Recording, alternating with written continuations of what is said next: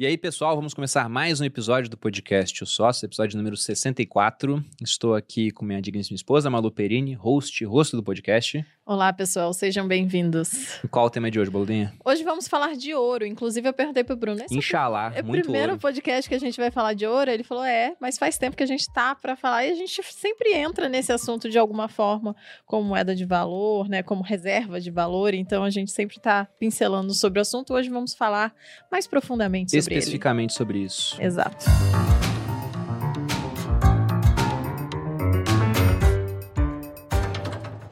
Como você disse, a gente falou em vários episódios, porque já falamos de inflação, como se proteger de inflação, já falamos sobre evolução do dinheiro. Então, o ouro ele sempre aparecia, só que nunca fizemos um episódio focado nisso, e eu gosto muito de ouro. Não só de Exato. ter em casa, né? Coleciono. é, moedas não tanto, antigas. não tanto sequestradores podem ficar tranquilos. É, É, não é muita menos. coisa. Na verdade, já vendi tudo. pra ser bem transparente, guardo apenas réplicas. Mas eu gosto muito da história da evolução do dinheiro. Acho muito interessante. Tem algumas moedas comigo. Eu até falo com a Malu que a gente vai ensinar a história pros nossos filhos eu pegando a moeda que passou pela mão de alguns imperadores romanos, provavelmente, porque o ouro sempre foi caro ao longo da história. Tinha outras moedas mais baratinhas, feitas de prata. Mas para falar desse tema com bastante profundidade, chamamos duas pessoas aqui que vêm pela primeira vez no podcast. Sim. Então estamos com o Rodrigo Barbosa, engenheiro mecânico, possui MBA em Finanças e Estratégias pela University of South California, atuou no conselho de grandes empresas de infraestrutura no Brasil, atualmente é CEO da Aura Minerals, uma mineradora de origem canadense com foco na exploração e produção de ouro e cobre nas Américas. Rodrigo, seja bem-vindo. Prazer estar aqui com vocês. Todo nosso. E estamos também com Peppa, é Peppa ou Pepa que eu falo? Pepa. Pepa. Pepa Vem Silveira. antes da Pepa. Vem antes, né? Assim faz tempo. É Vai. Pedro Paulo e virou Pepa, mas tá bem. Estamos com Pepa Silveira, economista formado na USP, possui mestrado e doutorado em economia pela Fundação Getúlio Vargas, atualmente é diretor de gestão de recursos da Nova Futura Gestora, sendo responsável pela carteira três vezes campeã do ranking da Exame, campeã do Valor Econômico em 2020. Pepa, seja bem-vindo também ao Caramba. podcast Sócios. Agradeço muitíssimo o convite, é um prazer estar aqui. Esse canal é fantástico. Vamos lá. Poxa, muito Vambora. obrigado. E para começar, eu acho que é interessante puxar lá do passado. Eu gosto muito de ver a, a análise histórica, né, a evolução do uso monetário, e acho até curioso como civilizações que muitas vezes não tinham contato entre si, mesmo assim valorizavam o ouro. Eu acabei de ler um livro chamado Armas, Germes e Aço, do Jared Diamond, que é muito bom aquele livro. E lá ele tenta responder uma pergunta bem interessante. Ele fala: por que que Carlos V botou espanhóis em caravelas e galeões? Eles chegaram aqui nas Américas e com um punhado de pessoas dominaram um império gigantesco e não foi a Atahualpa que pegou os incas, botou num barco e levou para Europa. Por que que não foi ao contrário? E se a gente for pensar em ouro, os incas, eles valorizavam ouro, mesmo não tendo moeda, era por outros motivos. Por que que vocês acham que isso aconteceu ao longo da história, essa valorização desse metal? O ser humano, desde que ele construiu as primeiras sociedades, ele precisou estabelecer alguma forma de, de troca. Ah, e ele conseguia fazer isso em pequenas comunidades com diversos objetos, diversos materiais. Tem um livro do Milton Friedman sobre moeda que é muito bacana. Ah, ah, ele cita que o sal foi usado, Uhum. cabras, pedras, tudo foi usado. E o ouro tem algumas características físicas que ajudam ah, ah, bastante a, a- a utilizar a utilizá-lo como moeda, sobretudo a partir do momento em que não era mais entre aldeias e comunidades que você fazia as trocas, mas entre outras comunidades. Era necessário arrumar um, um bem que fosse bastante fácil de ser modelado, dividido e que tivesse alguma qualidade importante com uma durabilidade. né? Então, Uhum. o ouro foi encontrado, foi, foi visto. Uma característica que os economistas gostam muito de discutir é o fato dele ser escasso. Uhum. Né? A escassez é fundamental, ele não pode ser que nem o ar ou que nem a água. Então, isso ajudou bastante. Ao longo do tempo, o ser humano foi se adaptando. À medida em que as sociedades foram evoluindo, elas tiveram que adotar o ouro. O ouro da América ajudou a financiar ou a possibilitar a expansão das trocas em toda, todo o continente europeu num momento importantíssimo. A Idade Moderna ela, ela possibilitou o que veio depois ser a Revolução Industrial com essa expansão do ouro. Tem, tem muitos historiadores econômicos que se baseiam nisso. Então, o ouro ele teve assim um, papel muito importante na, na evolução da sociedade comercial, né, daquilo que a gente chama de mundo não autárquico, que precisava fazer trocas. Basicamente isso. É, e na escassez, só uma curiosidade, todo o ouro que já foi minerado desde os seus primeiros tempos, alguns deles você tem em moedas dos egípcios, ele Não muitos sequestradores, não muitos. valem hoje numa, cerca de 10 trilhões de dólares e cabe um pouco mais de uma piscina olímpica. Então, todo o ouro já minerado, dentro da escassez que foi comentado pelo Pepa, cabe em uma piscina olímpica. E é essa escassez que acaba tendo e reservando valor hoje, fora a atratividade das joias ah, para o uso aí geral. É, é muito interessante. Tem um autor que eu já Eu li. devia ter vindo com mais ouro. Pois é. né? Devia, Pois é, Bolinho. com Muito uma- ouro, meio árabe, assim, É, meio. tipo- Isso foi uma dica, hein? É, Era Khadija, Foi uma né? dica. Tá faltando ouro, é. Né? Ó, tá Botar faltando E tá chegando aniversário ainda, né? É, né, amor? Veja só. Eu fico vermelha até. Mas o que eu acho interessante, tem um autor que eu já li, é o Jim Rickards. Hum, E ele é um cara hum, que ele é um pouco. Ele tem uma visão muito pessimista do mundo, né? Ele fala o tempo todo sobre o próximo colapso, e ele fala de um colapso há muito tempo, e ele sempre defende o investimento em ouro. E aí tem um livro que ele escreveu, que eu li uma vez, onde ele conta a história de um químico americano que ele viu e achou brilhante o que o cara fez. Ele abriu a tabela periódica e foi mostrando por que, que o ouro se destacava para ser usado como moeda frente a outros elementos. E é aquilo que você falou, né? Poxa, você não pode ter uma moeda que é, é ar ou é líquido. Porque prejudica as trocas, é mais difícil. Então você tira tudo que em temperatura ambiente está no estado gasoso ou líquido. Aí tira um monte de coisa da tabela. E você tira até metais. O mercúrio, por exemplo, é líquido em temperatura ambiente. Aí o mercúrio também é tóxico. A gente demorou para saber disso, mas hoje sabe. Então você começa a retirar aquilo que é ruim pra gente. Ninguém quer carregar no, no bolso um dinheiro que cause câncer. Você tira o urânio, que apesar de escasso, tudo vai fazer mal. você tira um monte de coisa, arsênico. Tira substâncias que vão sendo corroídas com a passagem do tempo. Aí o ferro, por exemplo, pode ser usado para moeda, só que ele enferruja, o cobre vai perdendo a coloração. Então ele falou que tirando tudo no final, aqueles elementos que eles eram fracionáveis, que eles podiam, mesmo em culturas antigas sem tanta tecnologia, serem fundidos com uma metalurgia ainda primitiva, eram basicamente oito elementos, que eram ainda assim escassos a ponto de serem raros e valorizados. Era prata, platina, paládio, se não me engano, ródio, ósmio, irídio, rutênio e o ouro. É porque falando assim fica mais fácil de decorar, entendeu? Eu adoro quando ele fala, se eu não me engano, aí ele fala todos, né? Aí É, ele lembra. Eu não me engano. nesses- Eu nesses teria pontos. Geralmente eu não, não me engano. Se eu não me engano, mais uns dois e tem mais uns Mas três. o ouro era o único que era de uma coloração amarela. Todos os outros eram prateados. Então ele fala: olha, por esses quesitos, e era escasso, mas não era o mais escasso, mas era bem mais escasso do que a prata, o ouro acabou sendo observado como algo que tinha valor. E parece que isso não mudou ao longo da história. Eu acabei de ver uma postagem no Instagram feita por um amigo meu, que ele pega um trecho daquela série Peak Blinders. Tem uma hora que uma moça pede pro Thomas Shelby, seu Uhum. personagem preferido na série, né? Uhum, Fala, me dê ouro, porque em tempos incertos o ouro ele é sempre certo. uhum. Aí tem outras séries mostrando isso também. Tem o Outlander, que você gosta da, da história da Escócia. Uma hora que vai ter uma guerra e a moça chega pro outro Plantem e fala: batatas e plantem guardem batata e compre ouro. É. Porque muito batata bom. cresce fácil e o ouro você consegue enterrar, consegue pegar depois. Como que o ouro ele adquiriu esse status de ser algo que ao longo do tempo preserva valor? É, assim, eu- eu acho que o, que o momento em que ele efetivamente teve um papel muito grande é, foi exatamente quando ah, você teve a descoberta da- da- das minas na América, ah, depois nos Estados Unidos, e onde teve uma oferta muito grande de ouro. Acho que talvez dessa piscina uma parte considerável Foi tirado ali. foi retirada nos Estados Unidos e na América eh, pré-colombiana, digamos assim, e, e justamente porque ele foi um momento em que a, a- a humanidade, né, ela estava com uma atividade comercial muito florescente, ela demandava muito moedas. Uhum. Tanto é que a prata também foi aceita no mesmo período, porque o ouro eh, passou a não ter tanta oferta. Só depois que os espanhóis vieram com ouro eh, eh, da América é que você conseguiu suprir essa necessidade. Isso acabou permitindo demais a- a- a- o avanço dele.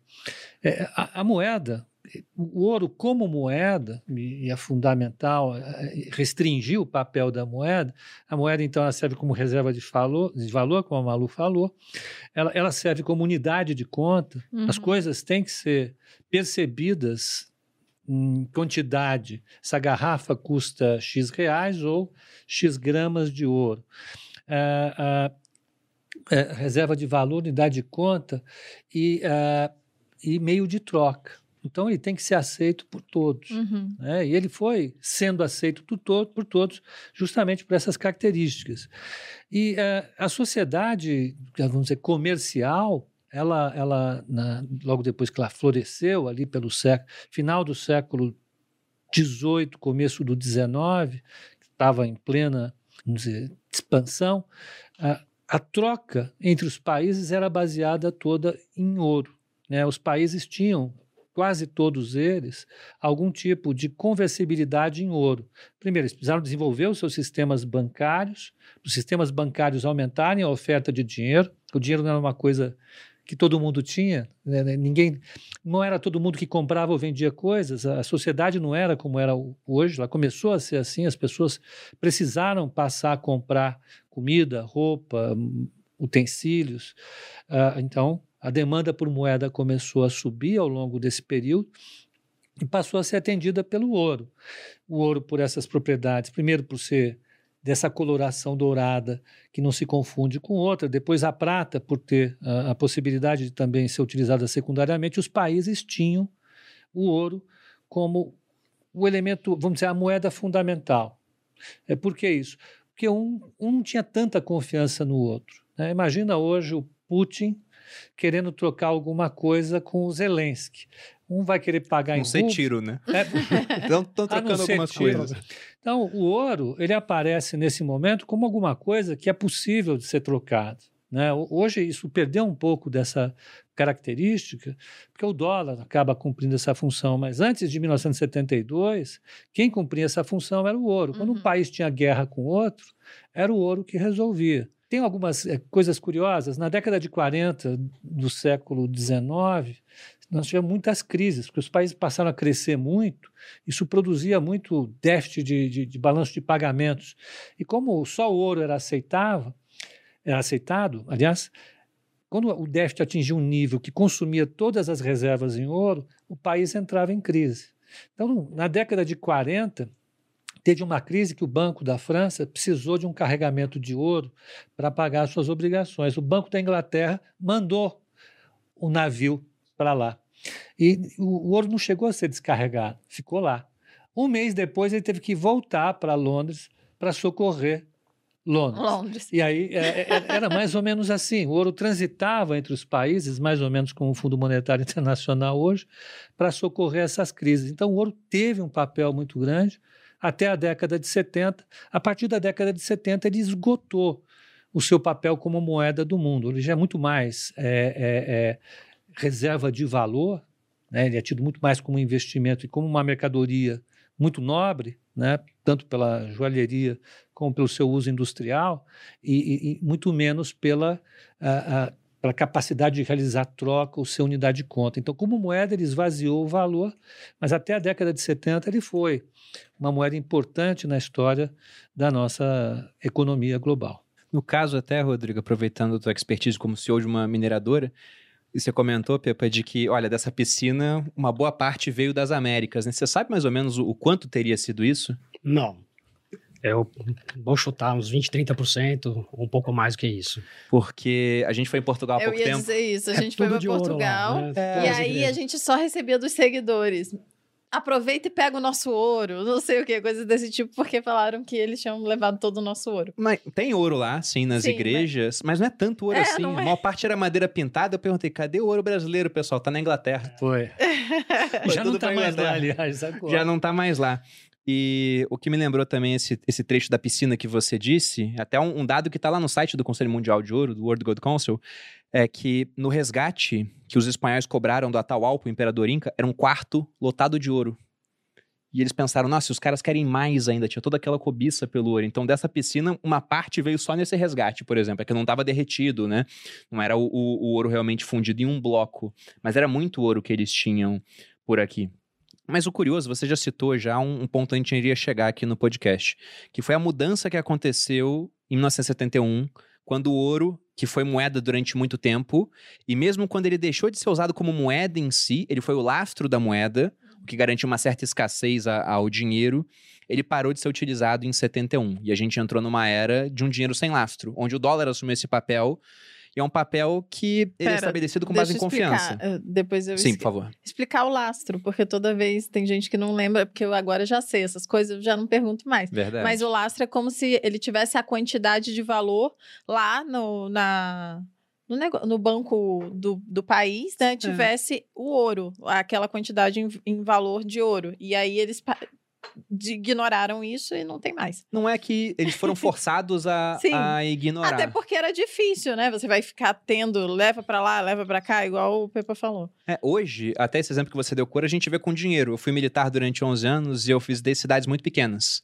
Tinha lá uma população de 2, 3 mil habitantes e era engraçado, porque uma vez eu peguei um, um carro forte chegando, o carro forte chegava, eles carregavam o dinheiro no banco, todo mundo sacava, pagava o dono da vendinha, ele ia lá depositava o dinheiro e o carro forte ia embora. Era, era praticamente o roteiro. Era mais ou menos o que acontecia com o ouro. Só que o ouro com navios atravessando oceanos, né? Então era um processo complicado. E essa ideia de lastro, a maneira mais fácil de entender o lastro é uma ideia de troca. Ou seja, você podia trocar dólar por um câmbio fixo em ouro. E, para isso ser trocado, se os americanos criam muitos dólares, e eles criaram, teve a guerra do Vietnã, imprimiram muito dinheiro, os governos começaram a ver, olha, não tem mais esse lastro em ouro. Aí ficou o famoso episódio do Charles de Gaulle mandando um navio para Nova York para pegar, trocar os dólares por ouro. E aquilo foi um pouco antes, dois anos antes, se não me engano, do fim do lastro em ouro. Uhum. Só que depois que esse lastro acabou, você citou o Milton Friedman, haviam economistas que falavam: olha, com o fim do lastro em ouro, o pessoal não vai querer mais ter ouro. Os bancos centrais tinham reservas em ouro, porque afinal era conversão, né, dólar por ouro. Eles vão vender as reservas, o preço do ouro vai cair. E tinha uma outra corrente que falava: na verdade, não, o pessoal vai deixar de confiar no dólar e o preço do ouro vai subir. E o preço do ouro subiu, mas o pessoal continuou confiando no dólar. Por que, que o ouro ainda é tão valorizado como um ativo financeiro se ele já deixou de ser moeda? Deixou de ser moeda, mas não de reserva de valor. Então, quando desapegou ao dólar lá em 72, o que houve assim, o- os Estados Unidos passou a poder criar mais dólar sem ter necessariamente que comprar ouro ou Uhum. obter o ouro. Então, isso criou uma capacidade ilimitada dos Estados Unidos de crescer as suas reservas em dólar. Como o dólar já era uma das grandes moedas internacionais, ele não teve problema até então. Foi emitindo, emitindo, as bolsas foram subindo, a economia foi crescendo ao mesmo tempo. Só que um dado curioso é que se você pegar o preço do ouro quando desapegou ao dólar e de hoje, ele vai dar muito parecido com o Dow Jones. Então tem muitas questões, assim, será que foi só a economia americana que ganhou eficiência ou o dólar também se desvalorizou? Inflação. Né? Teve inflação e manteve a mesma relação com... A a questão básica é essa, assim, só, só para. A paridade do, do dólar com as outras moedas, depois da Segunda Guerra Mundial, eles fizeram o Fundo Monetário Internacional, o Banco Mundial, e fizeram um acordo que o sistema financeiro internacional, deve, sistema monetário internacional deveria seguir. Então, ele teve adesão de quase uma dezena de países, e as paridades das moedas eram fixas em relação ao dólar. Ninguém podia desvalorizar a sua moeda mais do que 9, menos do que 9%. Tinha uma banda de flutuação desse valor. E, ao mesmo tempo, o- o- qualquer pessoa que quisesse converter um dólar em ouro poderia converter a uma taxa de aproximada, que flutuou na década de 60 entre 35 e 40 dólares, chegou a bater 41 dólares nesse episódio do De Gaulle. Sacanagem. É, é, eles, não, eles não se gostam muito, não se gostavam muito os americanos e os franceses. Agora está um pouco melhor essa discussão. Mas o fato é que, durante esse período, justamente porque a economia global cresceu demais, precisou reconstruir a Europa, precisou construir toda a Ásia, precisou dar conta do crescimento e reordenação da economia americana, que estava toda direcionada para a economia de guerra, mais a América Latina. Então, você teve um crescimento global muito grande, a demanda por bens e serviços, sobretudo commodities, foi muito alta. E a paridade do dólar com o, o, o ouro estava fixa ali entre 35 e 50 dólares. Estava errado, porque o ouro é uma mercadoria. Uhum. Com tudo subindo de preço, não fazia sentido, de maneira nenhuma, o ouro ficar nesse preço. Ele já tinha que subir demais, da mesma coisa, da mesma forma o petróleo. O petróleo valia pouco mais de um dólar nessa época. Então, logo depois que estourou a, a, a, o sistema de Bretton Woods, em 71, em 72 a moeda já foi para 55, ela chegou a bater, dois anos depois, 150 dólares. Mas o fato é que a inflação estava muito elevada. O Uhum. mundo disparou para uma inflação muito grande, que só foi ser controlada nos anos 90. Então, tem esse evento, né? o ouro, justamente por ser muito escasso, e como a, a cotação estava muito fixa entre o dólar e o ouro, o que aconteceu foi que a, a, o ouro já não conseguia mais dar conta de atender toda a demanda global. O ouro ficou valendo basicamente a mesma coisa ao longo do tempo, apesar de não ser mais dinheiro. Hoje ele é uma, uma, uma reserva de valor importante, tanto é que a Rússia comprou bastante ouro recentemente, os Estados Unidos continua tendo muito ouro, o Brasil andou comprando ouro, comprou bastante ouro de, em 2021 e 2022, então continua aí o ouro. Teve uma manchete, agora não lembro se era 2020 ou 2021, mas foi o maior ano de compra de ouro por bancos centrais depois é, do fim de Bretton Woods ali em 71, mostrando como o pessoal comprou bastante. E como que compra esse ouro? O povo quer saber. É, vamos compra chegar joias? no final do episódio. Compra, compra Calma. anelzinho? Não vamos colocar o, o, o cavalo na frente da carroça. Aliás, ao contrário, né? É. Mas o, o ponto que eu ia falar é: faz sentido para os bancos centrais hoje ainda comprarem ouro?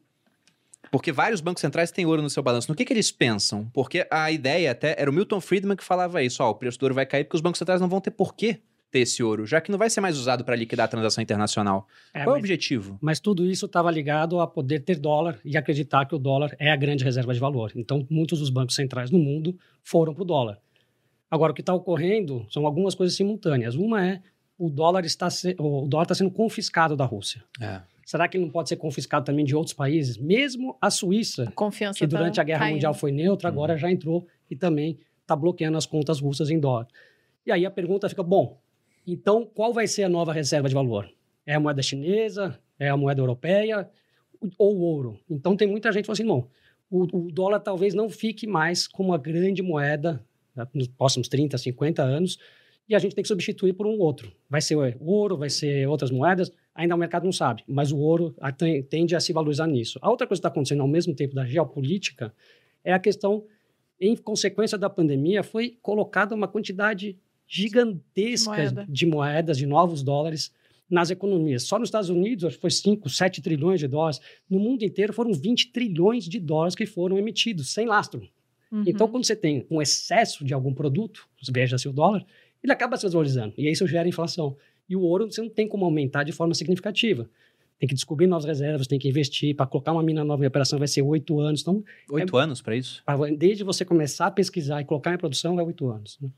Então, e, e não tem mais. O ouro fácil já foi embora. Uhum. Agora, se antes os portugueses... Agora tem que cavar. Esse ouro, é, exatamente. esse ouro que serviu aí na, na, na época do Império era 30, 40, 50 gramas por tonelada.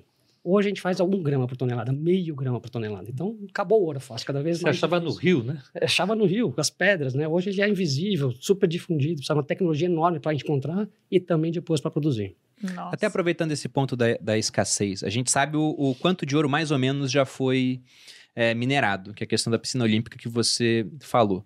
E com certeza já devemos ter uma série de minas mapeadas. No sentido de que o pessoal sabe, por exemplo, que na, em tal região, vamos supor aqui, no meio da África, tem ouro. Só que não tem estrada, depois não tem porto para escoar, então eles fazem a conta e veem, nossa, a, a exploração hoje nesse patamar de preço não compensa. Mas está mapeado. Você tem ideia do quanto de ouro há a ser explorado já mapeado? É, tem pouco. A gente tem hoje no mundo reservas para produção de mais 8, 10 anos. Ocorre que, à medida que a gente vai avançando, vai pesquisando mais e vai encontrando Aham. mais, né? É, o ouro, só complementando, ele tem essa característica de ser um alto valor por um baixo volume. Então, Uhum. um grama de ouro é hoje 2 mil dólares, né? Um grama não, 30 gramas, que é uma onça de ouro. É, quando você transporta ele, hoje em dia a logística não é mais uma barreira, porque ele, ele voa. A gente fala assim, o ouro voa. Você produz, passa um helicóptero, pega e leva. Porque o custo de transporte vai dar nem 1% no total do valor do ouro. Então, isso, isso, é- essa barreira já foi, bloque- já foi quebrada. Agora, a grande barreira que tem hoje é aonde que vai se minerar. Se, o- se o mundo quiser produzir mais o ano que vem, não consegue Uhum. porque não tem aonde tirar esses recursos. Senão, como a gente, por exemplo, a Aura, a gente vende tudo que a gente produz. A nossa limitação de venda não é mercado. Não, é É a esto- não produção. tem estoque. E é assim como todo mundo. Né? Uhum. Todos os produtores vendem tudo que produzem. A limitação é a produção. Né? E mesmo que o ouro vá para 2.000 2.500 dó- é, dólares por, por onça, não necessariamente o supply ele anda rápido. É, Você não consegue aumentar a produção só porque o preço aumentou. E essa inelasticidade que acaba trazendo e gerando valor para o ouro. É, só para o pessoal entender. Nossa, mas compensa levar o ouro de helicóptero? Porque é muito mais caro esse tipo de transporte. Só que se eu tivesse aqui uma garrafa de um litro, tenho algumas menores, né? Mas somando aqui um, um litro. De água não pesa quase nada, mas se fosse de ouro pesaria quase 20 quilos. E aí, pegando o valor do grama, que dá mais uns 300 reais o grama, seriam quase 6 milhões. Então, é muito, muito valor em um Em um espaço pe- extremamente espaço limitado. Uhum. Só que parte desse valor vem devido à, à questão financeira. Por mais que não seja moeda, o pessoal interpreta como uma reserva de valor. Dá pra gente dimensionar isso? Quanto mais ou menos o valor do ouro vem de uma parte de um uso industrial? Porque a gente pode usar. O ouro ele é é um ótimo condutor de eletricidade. Só que ninguém bota ouro em poste, porque esse pessoal já rouba cobre, imagina se fosse de ouro, né? O Brasil não teria luz. mas ele pode ser usado pra isso. O pessoal fala, se o preço do ouro cair demais, vão usar pra uma série de coisas, mas é que o preço não cai porque é muito escasso. Não, vamos perguntar pra ele o que que utiliza o ouro hoje, além de joias que o povo entende, no que que mais a gente utiliza o ouro? Ele tem três usos básicos. É a Uhum. parte de joias, muito impulsionado pela China e Índia hoje. Então, isso ainda é tá, 30%, 40% do mercado. Fatores culturais. É, culturais e é joia, mas também é reserva de valor para o indiano. Uhum. Né? É é uma, uma forma deles presentearem e manter valor dentro da própria família. Uhum. Depois tem o uso como reserva de valor, que são os bancos centrais, investidores ah, e todo o mercado financeiro. E por último, que está dando uns 10, 15%, mas tem crescido, é o uso tecnológico. Como foi bem colocado, o ouro é o melhor condutor de eletricidade inoxidável que tem hoje. Só que ele é muito caro, mas todo iPhone, é, aparelhos sofisticados de tecnologia hospitalares, satélites, todos eles têm uma composição de ouro importante quando precisa de alta condutividade que seja muito confiável. Você citou o caso da Índia, até. Eu gosto muito de Bitcoin. Né? Eu também adoro ouro, no final É, das então, contas. no final das Mas contas. na Índia, eu tô- fui resgatar a matéria aqui. Em 2018, eles acabaram do nada. Aliás, em 2016, eles acabaram do nada com notas de 500 e mil rúpias, que eram responsáveis por 85% do dinheiro em circulação do país. Então dá pra entender porque o indiano ele gosta de ouro. Ele já gostava antes, mas até talvez em é termos bizarra, culturais. Não é, não é questão de inflação, eles simplesmente falaram: essas notas de alto valor para combater a corrupção, elas não existem mais. ah, só eles que foi- acabaram com elas. Exato, só Agora que foi um negócio do dia pra noite. Hum. Então o pessoal não tem muita confiança no governo, acaba fazendo essa reserva em ouro. Só que isso é cultural. Você enxerga isso também mudando em, em outras partes do mundo? Mais demanda por ouro? Você tem visto o mercado chinês crescendo bastante. Então lá cada vez mais ouro. É, a Eles estão também. crescendo em produção, hoje já é o maior produtor mundial, Ah, e estão crescendo também em consumo. E lá eles não podem exportar, só podem importar ouro. Interessante. E aquelas ideias de ouro sendo explorado no espaço? Ó, um dia vai chegar, não sabemos quando. Já é muito difícil explorar, Explorar ouro aqui, ah, alguns metros debaixo do nosso solo. Quando tiver tecnologia acessível e acharem o meteoro, vai, vai acabar acontecendo, mas pode ser, vai demorar. O preço vai ter que estar muito alto para valer a pena, né? É. Com, com o custo de exploração, imagino. Mas eu não duvido da tecnologia. Quem sabe 100 anos, 200 anos, 50 anos, isso pode acontecer. Interessante, porque toda hora aparece aquela notícia do tem um meteoro de ouro que tem não sei quantos quatrilhões, e aí o pessoal fala, então vai ser todo mundo bilionário na Terra. não. Só que acabaria com a escassez. É Isso eu ia falar, é. É. Ia virar pó. E aí, É. o mais interessante é que quando tiver essa tecnologia, vai ser mais fácil descobrir na própria Terra. Então não tem por que ir para o espaço, fica aqui que você vai achar até mais fácil. E pensando no ouro do ponto de vista financeiro, vocês consideram que vale a pena ter parte do portfólio alocado em ouro, independentemente do cenário, ou muda de acordo com tempos em tempos? Eu acho que é muito volátil. Um dos problemas do investimento, dos investimentos, e, e vocês estão acostumados a lidar com esse tema, é a volatilidade. Uhum. né? As pessoas elas vão constituir a sua carteira produzindo uma relação entre o risco que ela vai correr e o retorno que ela deseja ter. E o ouro, ele tem um comportamento volátil para os investidores. né? Ele oscila bastante de preço. Ah, Ele oscila tanto quanto a nossa moeda, para dizer o mínimo.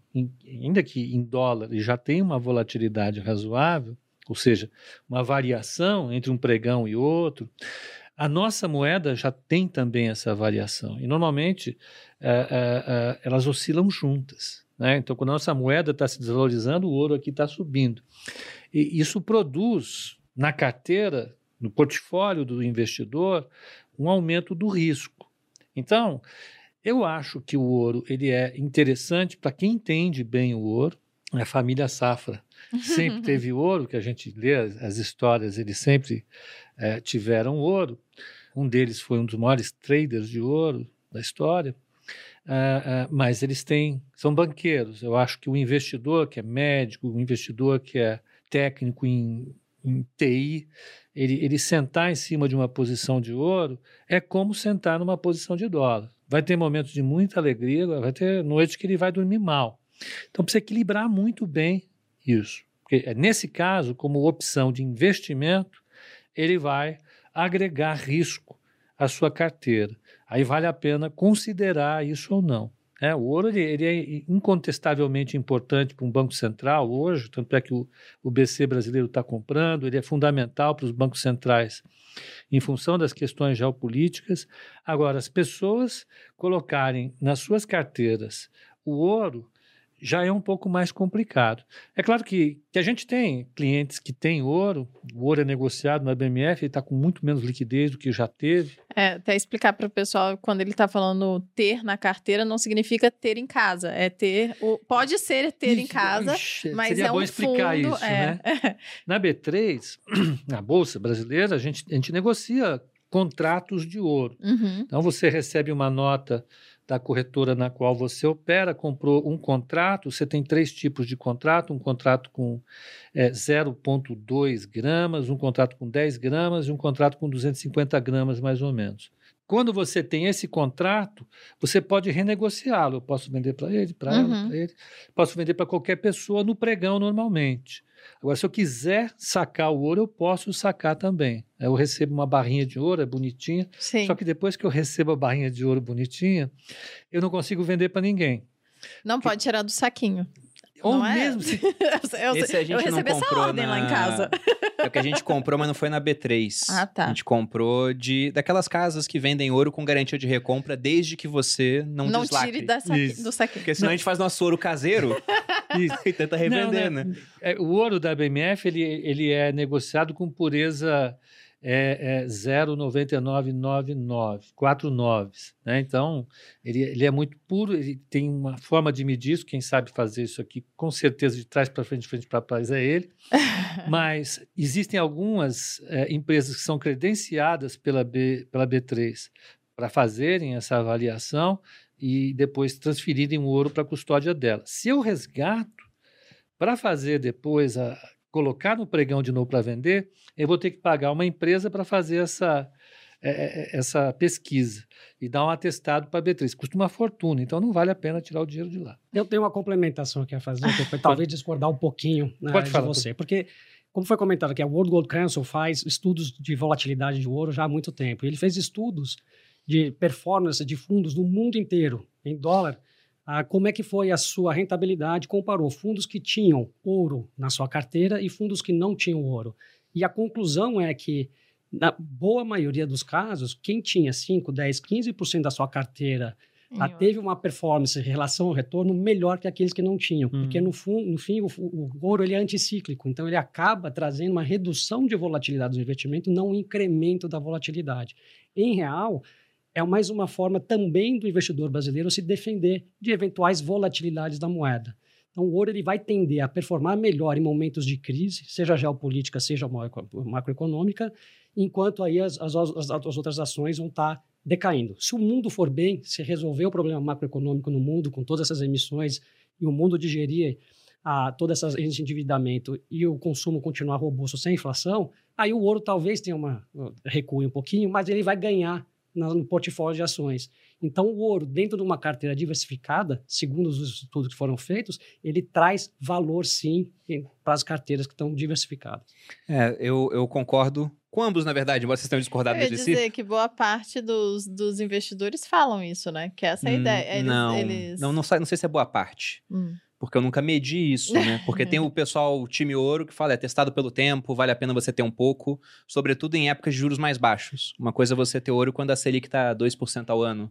Outra coisa é você sentar aí em cima de uma posição que não paga juros, enquanto você podia estar ganhando Sim, entendi. 12% em Entendi título agora. público, Uhum. né? emprestando dinheiro para o governo, sendo que nessa subida de juros o real ganhou valor contra o dólar também. Só que é, eu enxergo o ouro como uma coisa positiva aqui no Brasil. Uma vez eu peguei aqui, eu não tô com ele 100% atualizado, mas eu fui ver a variação do Ibovespa desde 28 de outubro de 2008, que foi o, o, o mínimo da crise em 2008. Então, se o cara tivesse comprado ouro e Bovespa nesse dia, qual teria rendido melhor? Eu fiz isso até o ano passado. E o ouro estava rendendo é, cerca de mais ou menos 494% no ano passado e o Ibovespa 290%. Então tinha um resultado bem Mas positivo para o ouro. Com o comportamento do dólar. Sim, É porque ele é cotado dólar. em dólar, ele ajuda O também. ano né? passado, em dólares, o Ibovespa estava muito baixo. Não, não que eu seja contra o investimento, muito pelo contrário, eu sou a favor, eu sou um gestor profissional, então é, o- o- os meus clientes têm alocação em, Em ouro, ouro. ou algo equivalente a ouro. A questão é, será que uma pessoa física, ela deve apostar no ouro, Ah, então agora Porque você tá diferente. ela, ela quer ao longo de 10 Entendi. anos ficar milionário? Eu acho que isso, É, não. isso tem que fazer parte de um portfólio, mais é uma o vez. contexto, é o portfólio. Exato. Sim, não, é, não pode ser especulativo. Exato. investimento. Você tem que equilibrar a tua relação risco-retorno de maneira adequada. Eu tinha feito uma conta ali antes de vir para cá, só para ter como referência. O ouro em Nova York ele subiu de 2017 para cá, acho que 43%. E aqui subiu 90%. O que está poluindo essa, essa amostra? O câmbio. O câmbio, é o dólar. Uhum. né?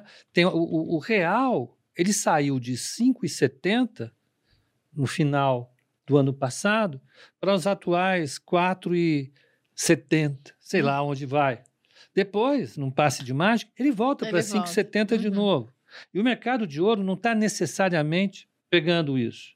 Por que, que é importante fazer esse, esse, esse aviso? É porque a cotação que a gente negocia na Bolsa aqui é em reais. E ela transforma a cotação internacional automaticamente em reais. Ela é cotada em dólar lá, vai ser cotada em dólar vezes reais aqui. Uhum. Então você agrega as duas volatilidades, isso aumenta a volatilidade do portfólio. Aí eu falo, ó, eu vou te proteger das oscilações do mercado ah, ah, ah, da, da moeda. Aí vai que o, o, o do- o ouro entra numa fase das boas que ele entra e cai de valor. E o cliente perde 5% no semestre e vai perguntar o que aconteceu. É o ouro caiu lá, mas não era para proteger do real? Era. Então você precisa equacionar bem isso, entender exatamente o que está fazendo, para que na hora de inserir no portfólio ele cumpra exatamente aquela missão que ele tem que cumprir. Eu acho que tem muita missão para cumprir, eu, eu defendo demais o ouro, não, muito pelo contrário. Mas a questão é: é necessário que o investidor entenda o que, que ele está comprando e por que ele está comprando. Uhum. Voltando sobre essa questão do ouro, vocês concordam com a ideia de que o ouro seria principalmente uma proteção contra a inflação? Porque até nessa comparação que eu falasse, se o cara comprasse Bovespa em outubro de 2008 e ouro, o ouro ele evoluiu mais. E uma vez eu li um texto que eu achei muito inteligente o argumento, que era mais ou menos o seguinte, né? Se é, a bolsa seria um proxy da liberdade do capitalismo em um país, e o ouro é aquilo que ganha valor porque a moeda se desvaloriza, como se o ouro fosse constante, o que acontece é que a moeda está se desvalorizando. O que, que é mais forte no Brasil? Né? As empresas do capitalismo ou a vontade do governo de desvalorizar a moeda? E aí depois aparecer a comparação mostrando a vitória do ouro. E como você disse, a cotação do ouro, como é uma commodity negociada em mercados internacionais, é dada em dólar. Por mais que ele, ele seja volátil, é que o pessoal, se está com a barrinha de ouro em casa, não tem uma cotação piscando nela, né? Igual o imóvel próprio. O pessoal acha que não é Sim. volátil porque não vê o preço variando. Mas o ouro tem volatilidade, mas não é uma volatilidade que ela compensa um pouco o movimento do nosso mercado, porque se o ouro se mantiver estável, geralmente, quando acontece uma crise internacional, o real vai para baixo, o dólar sobe, como o ouro está em dólar, acaba acompanhando, até porque o pessoal procura ouro em crises. Então, qual seria a finalidade? A proteção de crise ou a proteção contra a inflação a principal? É uma combinação? Eu acho que seria uma combinação. É, é, mesmo porque, dependendo de períodos, tem uma coisa que é poderosa contra a inflação, é, é, que é juro no Brasil. Juro no Brasil é uma coisa fantástica. Jabuticaba, né? é muito poderoso. Né? Então, é difícil ganhar do juro. Uhum. É, como você falou, se você acerta uma empresa, em tese, por uma questão econômica, é, é pouco provável que uma empresa que tenha sucesso ao longo de um grande período perca do juro, porque senão não faria sentido ela existir. Então, aí você começa a construir algumas, algumas limitações, mas o ouro tem uma característica que é fundamental, que é a questão, mais uma vez, da escassez. Durante a época em que o ouro perdeu até o papel de, de, de reserva de valor, que foi ali na, na virada dos anos, na metade dos anos 90, até, até 93, 94, eh, eu, eu, eu tradeava bastante ouro no pregão, porque o Brasil tinha uma escassez de, de reservas muito grande de dólar, ele era devedor internacional, e a gente produzia ouro. Então o Banco Central ele comprava ouro da sociedade, levava o ouro para Nova York e recebia dólares de Nova York. Ou fazia o contrário, é, comprava ouro em Nova York e vendia para o mercado aqui. Ele fazia essas arbitragens em ouro e o mercado fazia essas arbitragens em ouro contra o Banco Central. Era super negociado, era negociado no mundo inteiro. A Rússia utilizou muito o mercado de ouro para poder acessar trocas internacionais. Ele foi perdendo essas características e foi uma época em que a maior parte dos especialistas do mercado falou que ele ia perder o grande papel que ele tinha na, na no mercado financeiro internacional. Ele andou uns oito, nove anos meio fora de moda, mas depois ele voltou com tudo. Ele veio e hoje ele, ele tem uma grande negociação novamente. Então, levando isso em consideração, eu acho que no longo prazo, uma combinação dessas três coisas, né, títulos, empresas bem escolhidas e ouro, são uma boa escolha. Eu acho que seriam. É dar tiro em morto, como fala o outro. Pensando nesse período agora, porque, por exemplo, você falou do comportamento do ouro, que de vez em quando ele entra em umas que fica uma década parado, né? A gente pega antes de 71, antes do final ali do acordo de, de Bretton Woods, ele ficava parado porque era o laço do dinheiro. Era uma cotação basicamente fixa, variando numa banda muito estreita. Acabou esse acordo, saiu em uma década de 35 dólares para quase 600, 700 dólares. Foi. Aí depois, os juros subiram muito nos Estados Unidos. Aí, com juros altos, o pessoal começa a ver, vou ficar sentado em cima do ouro? Vende o ouro, pega o título público americano e começa a ganhar juros em dólar. Aí ficou parado anos 80, 90, aí depois explodiu. Bolha de 2001, bolha de 2008, o pessoal criando muita moeda, foi lá para cima. E agora a gente está em, em, um momento interessante, porque a gente teve muita criação de moeda, você criou um monte de moeda e você tem aquilo que é escasso. Então, se todo mundo quiser comprar um pouquinho do que é escasso, o preço tende a subir. Só que porque criou muita moeda, a gente está tendo inflação. Estados Unidos com a maior inflação nos últimos 40 anos, batendo a casa dos 8%. Aqui a gente está com inflação de 10%. Você tem outros países com problemas inflacionários graves também. Então a gente, ao mesmo tempo, teve muita criação, tem muita inflação. Só que a inflação puxa juros mais altos. O que isso vai ser do ouro agora? A gente está entrando num momento bom, porque vamos ter inflação e os juros não vão conter, ou vão subir os juros e o pessoal vai começar a vender ouro para comparar título público? Eu vou começar, depois eu passo para o especialista aqui, que ele conhece muito mais de macroeconomia. Eu sou um engenheiro, né? Então tem que tomar cuidado aqui quando eu falo sobre economia. E, mas se for pegar no mercado financeiro, que de, se fosse uma democracia, os engenheiros ganhavam, é. viu? Porque o Só que tem, tem engenheiro... engenheiro lá, é verdade. Só eu tenho três ali que enchem então, assim, é, acho que de fato, e aí do ponto de vista global, dos Estados Unidos, porque o que, o que é, é, tem, o que caminha o preço do ouro é o dólar. É a uhum. expectativa uhum. de taxas real de juros. Isso, no fim, é o que é o maior fundamento de precificação de ouro, que são várias, algumas variáveis, mas a que mais importante é a expectativa de taxa de juros reais. O que está acontecendo no mundo é uma combinação de fatores que talvez esteja retirando a flexibilidade do Fed em aumentar de forma significativa a taxa de juros real. Por que isso? Então você vê os países, os Estados Unidos, no seu maior endividamento desde a Segunda Guerra Mundial. Bateu 30 trilhões de dólares. Está entre os maiores, batendo recorde também de déficit fiscal. Aliás, 30, 30 era o déficit ou era endividamento? 30 era o endividamento, 30 endividamento? trilhões. É. 30 trilhões é endividamento. É. Está no maior déficit fiscal da sua história e, ao mesmo tempo, com alguma questão geopolítica. Né? Uhum. Essa guerra vai passar. Acho que vai tomara que passe rápido, né? Porque tá, é muito desproporcional o poder de fogo de cada um. Agora, a mensagem é assim, meus amigos, mudou o mundo. Aquela uhum. paz, aquela globalização, né? todos os benefícios da globalização, redução de custos, acabou. Cada um é melhor cuidar mais do seu país e aumentar mais gastos militares. A Alemanha já anunciou, os Estados Unidos vai aumentar toda. E eles vão ter que fazer isso no momento que está no maior déficit fiscal e no momento do maior endividamento. Como que você aumenta a taxa de juros real de forma significativa e ao mesmo tempo tem que aumentar gasto militar, você tem também que reduzir seu endividamento? Uhum. Não é tão simples. Eu acho que o PEPA aqui pode explorar um pouco mais, mas eu não vejo hoje o Federal, o Fed, com essa flexibilidade de aumentar a taxa de juros real para conter a inflação. Tem outro ponto. Essa inflação está vindo não só pelo excesso de... veio até agora excesso de consumo, mas agora também está vindo pelo aumento dos custos. Uhum. E você não combate a inflação com alta taxa de juros para reduzir pra o custo, é só na demanda que você acaba operando. E esse, e esse aumento dos custos está vindo, seja da pandemia, com todo o desabastecimento das cadeias, mas agora a gente vai ter um movimento reverso que teve na globalização, que foi todo mundo ganhando eficiência, gerando valor. Agora a globalização já está invertida, cada um voltando a produzir em casa e acaba perdendo eficiência. Uhum. Isso vai também impulsionar a inflação, não necessariamente a taxa de juros real.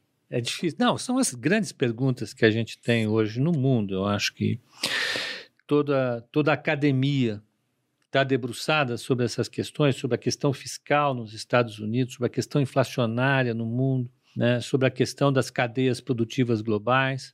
Os analistas de mercado estão extremamente é, é, focados é, é na condução da política monetária por parte do Fed e das consequências dessa guerra sobre né, uma nova ordem é, pelo menos militar global, uhum. né? de que maneira isso afetaria a globalização. O pessoal tem chamado isso de deglobalization, né? então você está desconstruindo a, a, a globalização. Uh, eu acho que as coisas começaram ainda, e esse é o ponto, é isso que agrega é, a palavra que a gente utiliza, às vezes as pessoas acham que a gente utiliza para fugir das grandes questões. Isso agrega muita incerteza e muita volatilidade. Né? A gente não sabe exatamente quais serão as consequências uh, uh, de você ter uma inflação mais alta agora, inequivocamente mais alta. Só para voltar um pouquinho, até outubro do ano passado, até novembro do ano passado, todo mundo acreditava que a inflação tinha subido por conta da interrupção das cadeias globais de suprimento. Uhum. Né? Então, combustíveis, matérias-primas, implementos, tudo. Então a inflação subiu e agora você vai ter um choque de oferta, num choque de oferta, como a oferta é reduzida e a demanda não tanto. Você tem uma elevação de preços, depois que as coisas se normalizam, os preços caem. O Fed estava com esse discurso, o Banco Central Europeu estava com esse discurso, o Banco do Japão Banco do Canadá, Banco Central do Brasil, todo mundo estava. É transitório, é transitório, é transitório. Estamos aqui hoje. Dois anos depois. A nossa é. vida é transitória, a inflação está permanente. É, é, pois é, né? Então, muito bem. Então, até que ponto o, o, Banco Central vai ter que atuar? O fato é que ele vai ter que atuar. Né? Ele está atuando, o Banco Central dos Estados Unidos está atuando, os outros bancos centrais vão ter que entrar nesse jogo, o Banco Central do Brasil entrou nesse jogo. E as taxas de juros reais é, isso você tem toda a razão. É, as taxas de juros reais, se, elas, se elas ficarem positivas no longo prazo nos Estados Unidos, a trajetória da relação dívida-PIB pode ficar extremamente comprometida. Né? Então, se os Estados Unidos começarem a pagar juro demais lá, lá nos títulos de 30 anos, o benefício que os Estados Unidos sempre teve de reduzir o endividamento com a inflação, ele perde. Né? Então, os Estados Unidos ganha muito é, em termos de dívida. Quando a inflação sobe, a, a, a dívida em termos reais cai. O, o endividamento com participação no PIB cai demais. E eles estavam contando com isso. Eu acho que eles ainda continuam contando com a redução da dívida por conta da inflação e depois eles vão conseguir estabilizar a inflação num patamar civilizado para eles, que é ao redor de 2, 3%. Mas isso... Bem parecido com a gente, coisa. Só que não. Mas aí tem um monte de coisa atuando, e, e o fato é que isso é suficiente para agregar muita, muita volatilidade. Eu acho que isso só reafirma o que foi dito aqui: o ouro ele passa a ser um, um componente interessante para você manter. A, a, hoje, as ações de grandes empresas globais cumprem esse papel também. Né? Você ter uma Apple, uma Amazon, que são empresas que geram caixa sem parar o tempo todo, é, é, é coisa interessante. E, e ações de, de, de, de, países como o Brasil, que tem é, é, é uma economia altamente é, focada em commodities. É isso, tem muita incerteza. É, dando assim um, um, talvez até simplificando um pouco, não sei se você entendeu toda a explicação, amor. Eu entendi. Mas eu as acho. pessoas acham Mas que não. Mas eu não sei explicar. Vamos, é, tá. retomar. é porque, por exemplo, o que a gente está discutindo aqui são juros reais. Aqui no Brasil, agora a Selic está em, em 11,75, mas tem uma inflação. Então, esses juros menos a inflação seriam juros reais. E nos Estados Unidos a inflação está em 8%. Eles estão subindo muito pouquinho a taxa. Então, o ponto é, eles estão sendo obrigados a subir a taxa de juros, mas não a ponto de compensar essa inflação. Se ficar assim, é um cenário positivo para o ouro. Muito positivo. Só que se eles colocam uma taxa de juros real, ou seja, a inflação está em 8, eles conseguem elevar a inflação até um patamar para. A inflação não consegue levar os juros até um patamar para conter essa inflação e o investidor vê, nossa, agora eu tenho um ganho real nos Estados Unidos. As pessoas migram para títulos públicos americanos, isso é negativo para outros ativos, inclusive para o ouro. A gente pode falar que os juros reais americanos são um grande inimigo do ouro. Isso. E o ponto é que também tem um custo em fazer isso. É um país altamente endividado, bateu os 30 trilhões em, em termos de dívida. E uma coisa é você emprestar dinheiro e por juros baixos, né? Aliás, você pegar empréstimo por juros baixos, os juros que é inferior a 1%, enquanto tem uma inflação de 8%. É que nem, por exemplo, eu pegar dinheiro com você emprestado, você me empresta 100 reais, eu falo, no final do ano eu te dou 101. Só que 101 reais no final do ano compram muito Vale menos do que 100 menos reais de agora. Aham. Então, esse jogo de pegar emprestado por juros zero, às vezes, e deixar a inflação comer o, o valor do dinheiro, é bom, diminui a dívida real deles, embora em termos nominais, no nome, continue a mesma dívida. Eu fui abrir uma tabela aqui, que está no Paradigm Education, né? Uma empresa na qual a gente investe de cripto. Está uma tabela mostrando o impacto da inflação ao longo dos anos. Então, uma inflação de 10% ao longo de 7 anos reduz a dívida pública pela metade. Se você não tiver juros né, naquela dívida, só impacto da inflação. Uma inflação de 5% ao longo de um período de 7 anos reduz em uns 30 e pouco por cento. Uma inflação de 2% ao longo de um período de 7 anos reduz em quase 20% a dívida pública. Então, ter esse jogo de você pegar emprestado por um valor muito baixo deixar a inflação comer solta, diminui dívida. Só que tem um impacto na vida das pessoas, né? A inflação deixa o preço de tudo mais É alto. muito bom para o país, mas é Exatamente. um desastre para quem mora lá e para os investidores que não estão bem posicionados. Não, e até por mais pobre, principalmente, É né? muito ruim. Porque o, o preço de tudo aumentando no mercado, esse cara ele vai gastar o dinheiro dele em consumo. Então, ele é muito impactado no final das contas. Nós que vivemos, né, eu nasci em 74, a década de 80 no Brasil, todos sabem o doloroso, quanto doloroso é uma inflação de 30%, 40%, que muitas vezes chegou não só ao ano, mas ao mês. Uhum. Isso é desastroso para um país. Não acho que vai voltar a ocorrer isso aí, mas mostra um pouco o quanto é importante as pessoas terem, se protegerem e estarem atentas a, a esses movimentos. Bom, voltando a essa questão do ouro em si, a gente não sabe para onde o, o preço vai no final das contas. Na verdade, nunca sabemos, só depois que acontece. É sempre um cenário, né? No mínimo em termos binário, nominais, a tendência é ir para cima. para cima. É, ao longo do tempo, né? A taxa de crescimento da economia global no longo prazo é de crescimento. Então você pode até decrescer a demanda relativa por, por ouro, a demanda vai crescer sempre. O, o nosso é, é, super especialista aqui, o que conhece tudo de oferta de ouro, sabe que é limitada a oferta, está dizendo para a gente.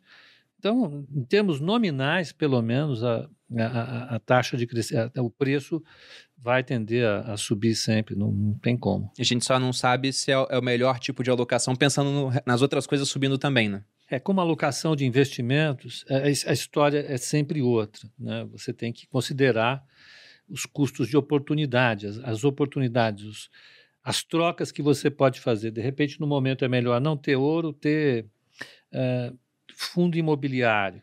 Agora, o fundo imobiliário está performando muito mal, então não vamos tirar, vamos pôr o quê? No ouro, vamos pôr no ouro. Eh, Evidentemente, isso é papel do investidor ou então do, do, do- do consultor financeiro, do gestor, do, do assessor dele, orientá-lo sempre, porque isso não, não para.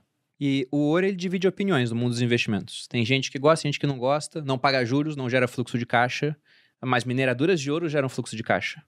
Como é que tem sido esses últimos anos? Vamos pegar aí desde o começo da pandemia para as mineradoras, com o preço do ouro subindo, depois ficando um pouquinho de lado, voltando a subir.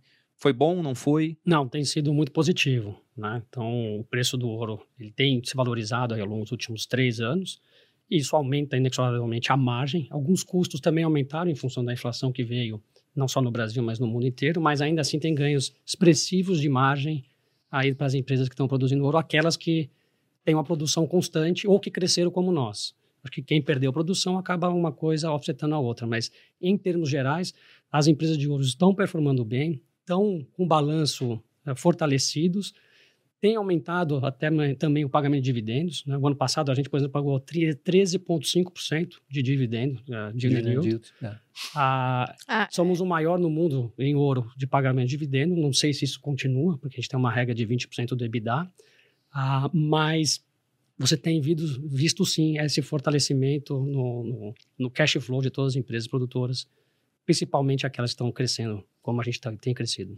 Então, além de investir em joias, comprar barrinhas de ouro, dá para comprar a ação da empresa. Eu acho que, inclusive, é bem melhor comprar É, ação da então. empresa. É, é, é É a diferente de você comprar o produto da empresa. Aham. né? Você tem que. O que você está apostando aí, primeiro, é na, na ideia de que ela tem um bom portfólio, portfólio são as minas, Uhum. as concessões que ela tem para explorar. E, sobretudo, é, é uma aposta que ela tem uma gestão que é capaz de enfrentar todos os desafios. Uhum. né? O- o- todos os técnicos que ela tem lá, toda, todo o board de direção da empresa, é capaz de pegar os custos e ir cortando em momento em que as margens estão sendo mais espremidas, reduzir os investimentos a hora que tem que reduzir, tomar a dívida a hora que tem que tomar, tirar a dívida a hora que tem que. A empresa ela é resultado de uma, uma gestão profissionalizada ou não Uhum. né? Empresas que são mal geridas, performam mal e destroem valor para os acionistas, empresas que são bem geridas vão entregar muito valor. Então, quando você vai comprar uma empresa, e a Aura tem mostrado isso ao longo do- da existência dela, você está comprando uma gestão profissional que tem sido capaz de, de gerar valor para o cliente, né? independentemente do valor do ouro. É claro que o ouro ajuda muito. Na hora que o ouro sobe, o mercado corre atrás disso daí, mas não tem nada a ver com a operação propriamente dita. né? Então, eu acho que o mais importante é pensar nisso também. Você está comprando uma empresa, nesse Uhum. caso, fazendo um investimento em ações e é Perfeito. E, é importante mencionar também que existe uma alavancagem operacional em cima. Então, tem que tem riscos ah, maiores associados a você comprar ações de uma empresa do que comprar o próprio ouro. Mas existem upsides maiores também. né? Então, Uhum. por exemplo, hoje a gente tem um custo de 900 dólares por onça, está em 1.800, 1.900, então a gente tá, tem uma margem de 50%. Se o preço do ouro, isso significa que se o preço do ouro subir 2%, a nossa margem sobe 40%, sobe 4%. Mas se cair o preço do ouro também 2%, 3%, nosso fluxo de caixa vai cair o dobro disso. Então existe uma, uma alavancagem operacional que vai trazer um- talvez um pouco mais de volatilidade para o investidor, mas também mais upside, né? podendo pagar dividendo e podendo crescer. A gente tem um plano de crescimento robusto, né? a gente vai crescer 32% ano passado Nossa. e tem um plano para crescer mais 50% nos próximos dois anos em produção. Então a gente também vai prover isso para os nossos investidores, junto com a geração de caixa que está ocorrendo. Ó, uma coisa interessante. Primeiro, para quem ouviu a palavra onça algumas vezes aqui, é uma unidade de mais ou menos Ah, 31 desculpa. gramas. né? Na cabeça das pessoas, uma vez a gente estava falando com que é uma, uma onça. Uma onça de ouro, uma- né? Não é aquela.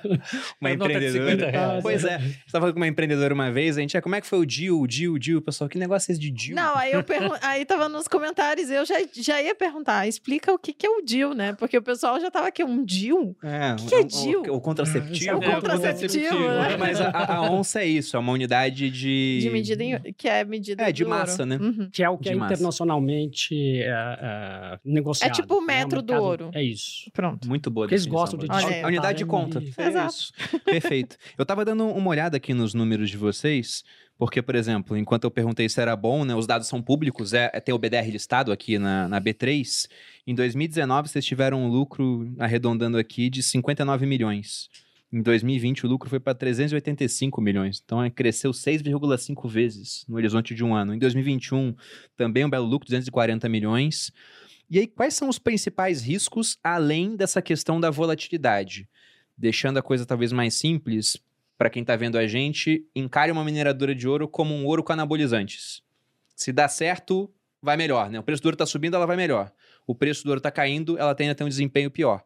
Mas não é só acompanhar o preço do ouro, tem também peculiaridades do negócio. Quais são os principais riscos, pensando no negócio em si? A gente tem que estar sempre atento aos riscos da inerentes da operação, então aos riscos ah, ah, ambientais, riscos de estruturas, né? Então você tem que ter certeza de que as estruturas, os ângulos que você está fazendo, os pits, os taludes, estão super seguros, que não vai ter nenhum tipo de desmoronamento. Existe um imenso conhecimento sobre isso, é muito você ser diligente sobre o que já existe. Aí tem outros riscos como terremoto, enchentes, isso também tem que ser bem monitorado para que você não, não, perca a sua produção. Agora, terremoto, se tiver um terremoto enorme na região que a gente atua, isso pode desestabilizar algum, alguns, alguns pits e isso vai, vai comprometer a produção por um período de tempo.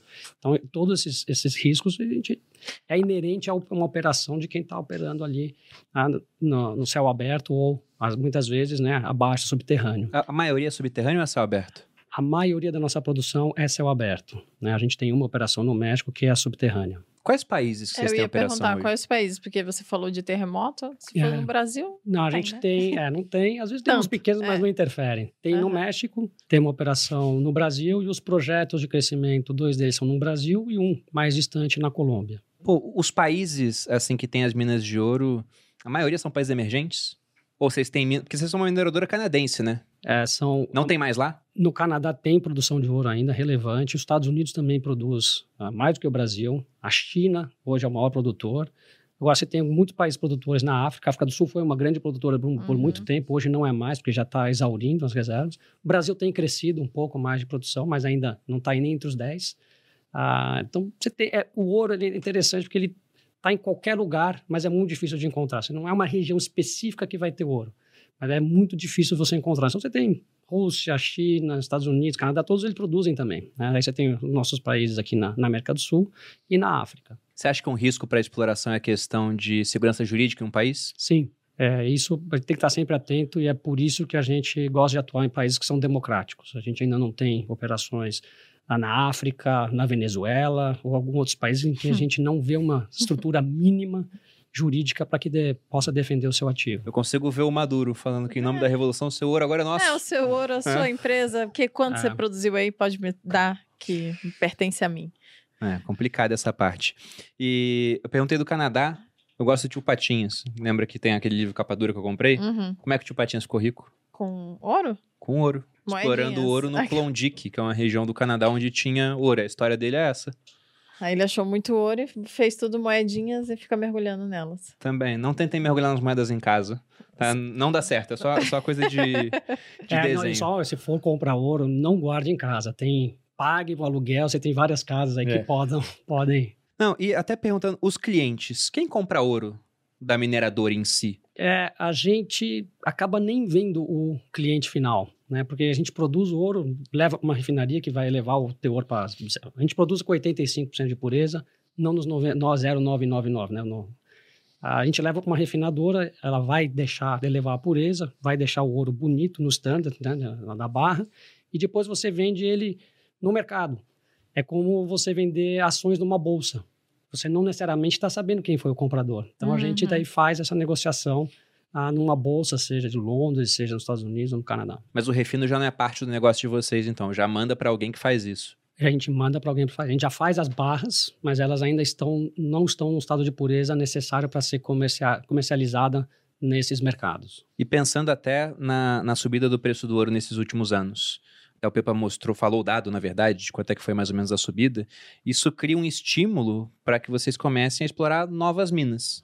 Vocês foram atrás disso? Esse movimento está acontecendo? Ou o pessoal, por conta da pandemia, ficou parado, com medo de investir mais nessa parte? Não, a gente tem duas frentes de crescimento, né? Uma delas é minas dentro da nossa propriedade. Então, tem um ditado que fala assim, o lugar mais fácil de se encontrar ouro é do lado de uma mina de ouro. Então, a gente já Uhum. tem é, todo o requerimento de, de pesquisa nessas regiões. Então, a gente vai, o que a gente chama de near mine, é o próximo à mina. Você vai encontrando mais ouro e depois vai agregando na produção. Então, isso é o que a gente chama assim, do crescimento já meio que brownfield, o crescimento sem ser novo negócio, né?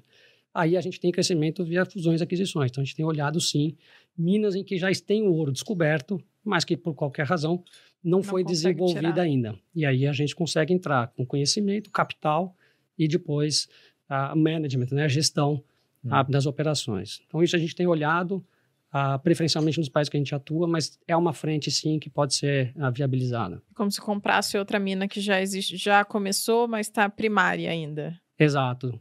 A gente não gosta de entrar, a gente não é uma empresa que vai descobrir novas grandes reservas, Aham. né? porque isso é um, é um jogo diferente. Você investe um capital enorme e no fim você não descobriu, você perdeu tudo. Então a gente prefere entrar onde já está descoberto. né? Então, para que a gente possa trazer capital e conhecimento para desenvolver aquele projeto. Muitas vezes até otimizando o projeto. Né? Tem um que a gente está fazendo agora, chamado Almas, em que a gente... Brasil esse? No Brasil. Em que a gente conseguiu ver, a gente fez, compramos ele em 2017, vimos a possibilidade de reduzir o capex sem comprometer muito a produção e aumentamos muito a, a rentabilidade do projeto, que hoje está dando 100% em dólar ao ano, com 50% de alavancagem. Então, o mercado ainda tem né, retornos interessantes, mas não é simples encontrar. Você tem que cavar e depende muito de conhecimento que você vai ter do país e também seu network para achar essas novas minas. E pensando nesse ditado que você falou, que o lugar mais fácil para encontrar uma mina de ouro é ao lado de uma outra mina. Essa você já repetiu algumas Por vezes, exemplo, amor. sim, eu acompanho né, o, o mercado de ouro. a região de Serra Pelada, onde praticamente fizeram uma pirâmide ao contrário lá, assim, de escavação. Ainda tem ouro nessas regiões famosas do Brasil, onde tinha lá com os bandeirantes também lá atrás. Tem, e é interessante, seja dos bandeirantes ou hoje boa parte das minas em operação no Brasil a origem dela foi ou na parte dos portugueses ou, ou, ou recentemente ah, por garimpeiros. Uhum. Agora, só nos últimos 5, 10 anos, você vê a tecnologia entrando para detectar ah, novas minas, mas a, a origem das minas que a gente opera foi, são ruínas antigas portuguesas, em que depois que a tecnologia evo- evoluiu do ponto de vista de operação, você conseguiu viabilizar produzir com um grama por tonelada, não mais 30 gramas por tonelada. E isso deu uma nova, abriu um novo caminho aí para o Brasil de crescimento ah, do ponto de vista de ouro. Ainda tem muito ouro a ser descoberto no Brasil. O Brasil é um país que tem um conhecimento muito pouco da sua capacidade mineral. Não é só ouro, mas todos os outros Todos. ah, ah, metais ah, podem vir junto. O Brasil hoje tem, conhece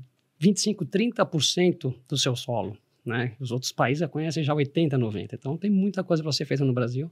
Vai requerer muito investimento. A gente precisa de mais empresas listadas de ouro para que a gente possa trazer mais capital e desenvolver o país como todo como um grande produtor não só de ouro, mas de outros minerais, que é uma grande fortaleza nossa. Tem mais empresas de mineração de ouro na bolsa? Não, né? Não, só, só aula. Só aula. A, a Vale tem alguma coisa, mas não é, é- não é o, o campo dela, mas fora ela, ninguém. É que dentro do que a Vale faz vai ficar minúsculo né, em comparação com as Isso, outras é- operações. É muito pequeno. Dá 1% do, do que ela retira de minério total. Bom, e, e pensando agora no investidor. O Malu já falou algumas vezes aqui. Como seria o melhor veículo para se investir em ouro? A gente falou dos contratos na B3, que acaba sendo um investimento em ouro de papel, porque não vale a pena pegar a barrinha lá depois. Mas além disso, comprar ações, joias poderiam ser uma forma de investir em ouro, na visão de vocês? Eu quero as coisas práticas, entendeu? Fala pra ele que ele tem que me dar anéis, né? Joias. daquelas- Tirando esse tipo de investidora, que evidentemente vai preferir sempre. É pior que eu não ligo tanto. Quando você fala em investimento, você está falando nas duas pontas, né? Você vai adquirir e depois você vai se desfazer, né? Necessariamente, você tem que ter possibilidade de entrar facilmente ou Uhum. tem possibilidade de entrar, depois vai ter que ter possibilidade de sair. Uma liquidez. liquidez. né? é. A liquidez. A joia, ela é um mercado ah, ah, extremamente específico Uhum. e que é muito difícil você dominar. Né? Geralmente você compra uma joia, ela tem depreciação. Para você comprar uma joia que vai se apreciar ao longo do tempo, você tem que ser um craque ou uma craque para fazer isso. Eu estou longe de ser isso. Ah, agora, é, a, a melhor forma de fazer mesmo o, o, o, o, investimento em ouro é comprar os contratos na B3. Lá você consegue entrar, consegue sair, consegue acompanhar a cotação direitinho, você consegue saber quanto ele evoluiu no tempo, você tem todas essas informações muito bem documentadas.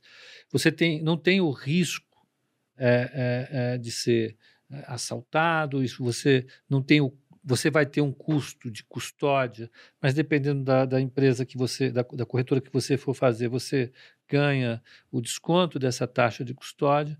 Então, ah, ah, não querendo defender assim o, o lado das corretoras, mas é porque eu acho muito mais prático mesmo. Eu Uhum. acho que, do ponto de vista de avaliar a performance, comparar, poder entrar e poder sair, eu acho que eh, esse, esse, essa, essa oferta de, de, de pregão é muito mais tranquila.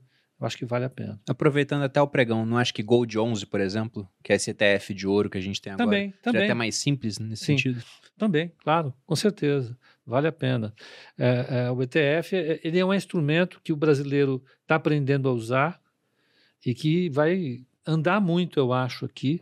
O ETF é um fundo, um fundo que é administrado, mais uma vez, por gente muito profissional, como uma empresa é administrada.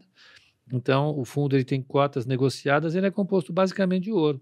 Então, com certeza, eu esqueci de falar do ETF, muito obrigado, já tinha esquecido, mas vale a pena, com certeza. É, o, o único ponto, acho que o ETF perde para comprar, por exemplo, o ouro direto na B3 é que o Estado tá dando um mole pra gente aí que ele deixa a gente operar até 20 mil, né?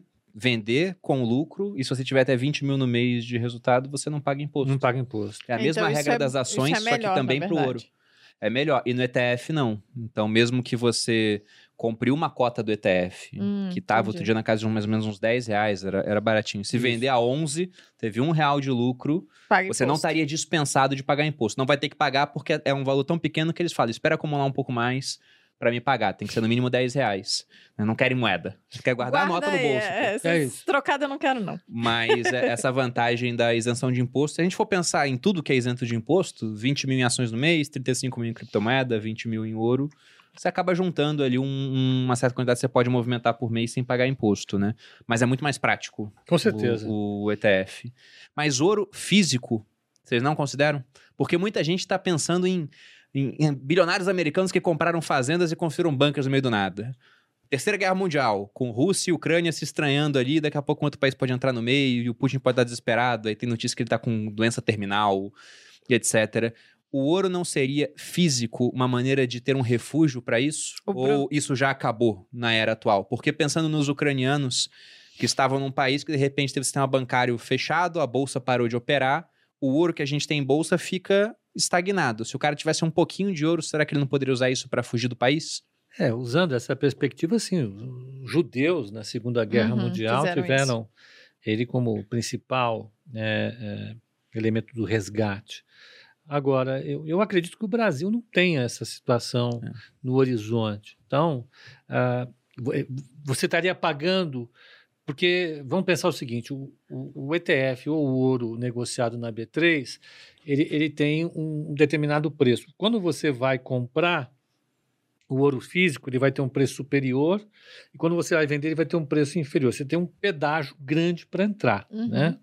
É, é, esse pedágio ele vai representar um seguro que você vai pagar para um risco de ter que sair do Brasil foragido por alguma razão. Exceto se você for alguém que está fugindo por razões muito erradas, e para esse tipo de gente eu não dou consultoria. se você estiver fugindo por boas razões, eu acho que vale a pena. Então você tem que estimar qual é, quanto que você está disposto para pagar de seguro. Nesse caso, eu acho que o seguro é muito baixo, porque você vai ter que pagar um aluguel de algum lugar para guardar esse ouro físico, vai ter que guardar em algum lugar, ah, e, e- e vai ter que esperar uma guerra acontecer ou ah, alguma situação, sei lá, Apocalíptica, né? É, que eu ia Aí- dizer que o Bruno adora imaginar cenários apocalípticos e ele sempre manda. Não, se é- tivesse, se tivesse que fugir, alguma coisa acontecesse, tivesse lá a sua mala, qual é a moeda que você colocaria? E Isso não é muito pra fuga. Só É pra por quê? ambientar vocês, a Malu já passou pela prisão. Então por isso que a gente faz esse tipo de, Malu, de exercício intelectual, de ter que fugir do país, esse tipo de Ah, coisa. você está dando uma consultoria para ela, é legal. Exatamente. É isso que o marido tem Aí que ele fazer. tá Eu sempre preparado, entendeu? Sempre preparado para essa situação. É Não, mentira, gente. Isso, isso é uma vale brincadeira, mas é, é que eu já faço, eu faço uma pergunta de vez em quando pro pessoal, que é uma suposição de, olha, se tivesse que viajar pro futuro daqui a 30 anos,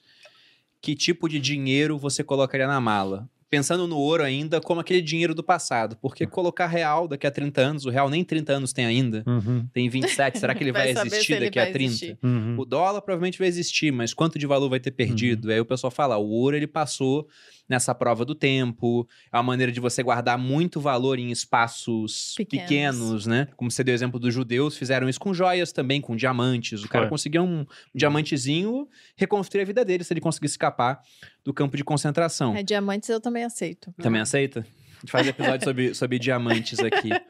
Mas até pensando nisso, é, e o Bitcoin? Vocês acham que ele pode ser uma competição digital contra ouro? Porque o ouro tem muito papel hoje financeiro de reserva de valor. Bancos centrais, mesmo não liquidando transações em ouro, gostam de ter ouro nos seus balanços. Eu acho até que faz muito sentido se o dólar não para de perder valor. E agora a gente teve essa questão do dólar sendo é, simplesmente bloqueado, né? A Rússia não tem acesso às contas dela. A China está vendo isso, outros países estão vendo isso. A Arábia Saudita já está pensando em negociar petróleo em outras moedas que não seja dólar. Então a gente pode ver uma perda de relevância do papel do dólar.